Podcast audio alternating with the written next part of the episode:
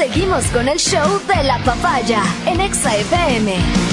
Ahora presentamos. Y la resiliencia, la paz y la sabiduría han llegado a la cabina naranja. Es porque está aquí, sí, desde Otavalo para el mundo. Ella es Verónica Rosero.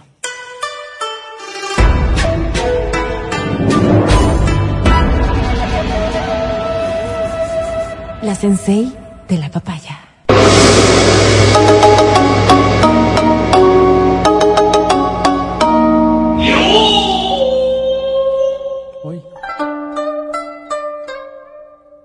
Resiliencia les acompañe. ¿Cuántos no necesitarán hoy mismo? Y sí. Y hoy vamos a hablar de un tema que quizás es un llamado de atención a lo que está ocurriendo con tu vida sentimental. ¿Qué? ¿Por, ¿Por qué? Te pregunto. ¿Mm? ¿Por qué te atraen siempre ¿Quién es? las personas que no te convienen? A ver, Sí, Adrianita. sí, los malos. Creo que si haces una evaluación lógica, natural, pero además racional, reflexiva, y miras hacia atrás y dices, ay, ¿por qué estuve con esta persona que me hacía tanto daño? ¿Por qué estuve con esta otra persona que no me convenía? Y creo que todos en su historial podrán, no sé si enumerar o al menos definir uno que otro de aquellos que no te convenían para nada, pero que te resultaban ser tan llamativos en el momento que era difícil soltarlo. A todo el mundo le ha pasado. El problema radica en que hay ocasiones en las que esto se repite como un círculo vicioso. Y vas buscando en la vida aquellos que no te convienen o aquellas que no te convienen. Escoger a una pareja es una decisión trascendental, porque claro, de ello dependerá también tu estabilidad, tu tranquilidad, y quién sabe, ¿no? Un futuro al lado de ello o una temporalidad que resulte ser muy dolorosa y cuestionable. Pero esto de escoger tiene un montón de aspectos que van de por medio. Entre ellos, ¿qué hace que te, que te vayas equivocando de manera tan reiterada? ¿Buscas los valores de la persona? ¿Buscas la afinidad con la persona? Sus valores económicos. Su ¿verdad? situación. Podría ser. ¿Buscas en función de su Su personalidad? edad, pero. ¿O cómo disfrutas con esta persona? La edad, sí, cómo no. El recurso económico. ¿Está sano o no muy sano? Y no me refiero a la salud física, sino más bien a la mental. y es posible que en muchas ocasiones te hayas encontrado frente a un gran dilema. Y en esta reflexión dices, que. Sí. es que me atraen las personas que no me convienen. ¿Por qué? Rudas. Pues vamos a decirlo y de una vez voy a ir a la conclusión. ¿Por qué, Vero? ¿Ya va a Estás mal. Oh. Estás Está mal. mal. Sí, sí, sí, necesitas ayuda. Y esta ayuda parte desde el primero, primero el reconocimiento de que no eres feliz. No soy feliz, Vero. Claro que no eres feliz, Mati, porque no sabes con qué, cómo escoger. ¿Con Qué bueno que te vayas a casar con una persona distinta. Pero ahora voy a decir algo. ¿Qué te llama más la atención? ¿Qué, Vero? Estas personas que pueden ser tan explosivas. Mira, Que me dominen. Exactamente. Hay personas eh, que, que marcan, ¿no? Que marcan diferencia en su ambiente, en su medio.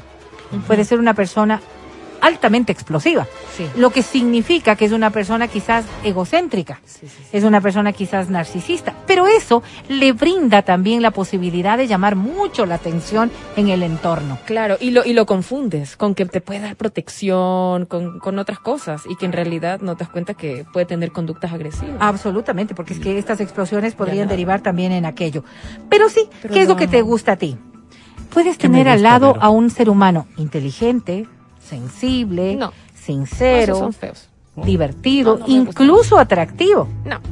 Y del otro lado está ese conflictivo, Sí, ese egocéntrico que Me por allí encanta. realmente sí te llama la atención, Me porque caso. donde va, Oh. en efecto, genera entusiasmo. Qué Estas son cualidades que pueden llamar y mucho la atención en ciertos círculos. Pero ¿es eso lo que estás buscando como pareja? Responde. ¿Es eso realmente lo que te va a hacer feliz? Y ahí vamos desde el otro lado, ¿no? ¿Es la apariencia y el carisma lo que estás buscando en una relación? Podría ser que sí. Claro, podría decir que sí. Y estas personas encantadoras, porque además resultan ser, ¿no? Resultan sí. ser encantadoras, Man- carismáticos, llamativos. Lo que no sabes es que hay detrás de aquello. Ah, Y claro, dejas, dejas sobre Alguna todo de lado de estas Sí. otras circunstancias chiros, que ya en la relación interna sí podrían afectarte Chiros. mucho. Porque el narcisista puede ser muy lindo, muy guapo y muy atractivo en Mande, todos los aspectos. Sí. Pero por ser narcisista, estará el primero antes que cualquier otra cosa, Sí, por ende tú. Y por ende también Oh. siempre se va a privilegiar y no necesariamente a la relación. Estará el carismático, le cae bien a todo el mundo, así que mucho cuidado con a quien nomás le cae bien. Oh, Además, estos seres sociables, expansivos y seguros de sí mismo, sí son muy atractivos para el resto de ojos. Entonces, salir con él es como verse ganado el premio gordo. Lo que no sabes es que quizás esta persona puede tener un sinnúmero de problemas y conflictos que no necesariamente son los que te van a hacer feliz. mi ganadito. Ya. Ahora, también, y por eso decía desde el inicio, tienes que ver qué está pasando contigo para que busques este patrón de conducta.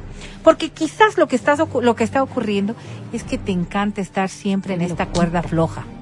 En este nivel de reacción de violencia, Vivir de violencia, de la armonía que puede darse en las parejas, porque te encanta pelear. Me encanta el mal. Es que además la reconciliación te parece tan animosa. Ay, Vero. Pero sí, vamos repitiendo estas dinámicas de manera de tan constante hasta el punto en el que Y en el sucio. ya no puedes soportar más. Y aquella persona que te parecía tan emotiva, tan atractiva, tan, tan intensa emocionalmente, solo no te está desgastando y resulta ser una relación poco saludable. Ahora, ¿qué es lo que pasa? Que solamente te vas encontrando en el camino este tipo de personas. Qué, mala pasa, suerte? Pues no, no, no, no es que te vas encontrando en el camino, Mati. No te vas encontrando en el camino, Adri. ¿Qué he hecho yo es para que tú lo buscas. Ah, mira. Por eso es que solamente prestas ¿no? atención a este patrón, a estas conductas. Y lo que haces es que tú también vas enfermando. Y este amor posesivo, que se puede volver tan irritante y tan violento, ya es parte de tu dinámica. Eso es lo que estás buscando, porque eso hace que estés como en una, en una montaña rusa. Emociones muy altas que luego se bajan, emociones muy fuertes, es que vida, parecería que estás así realmente feliz y luego vienen las decepciones. O sea, que no estoy Pero- feliz. pero. Dios- No, no, no, no, porque nadie puede ¿no? estar absolutamente feliz con algo que le maltrata. Lo que ocurre, Adri, es que si estás buscando, no es que has llegado, es que fuiste en el camino correcto para toparte con aquello. No, El estilo de apego que estableciste puede ser también una reedición de lo que ya viviste o de lo que viste. 2.0. Y esto hay Mm. que decirlo. Quizás los ejemplos que damos como padres puedan derivar luego en nuestros hijos con conductas de esta naturaleza. Entonces tú dices, no, está bien, a mí me gusta así.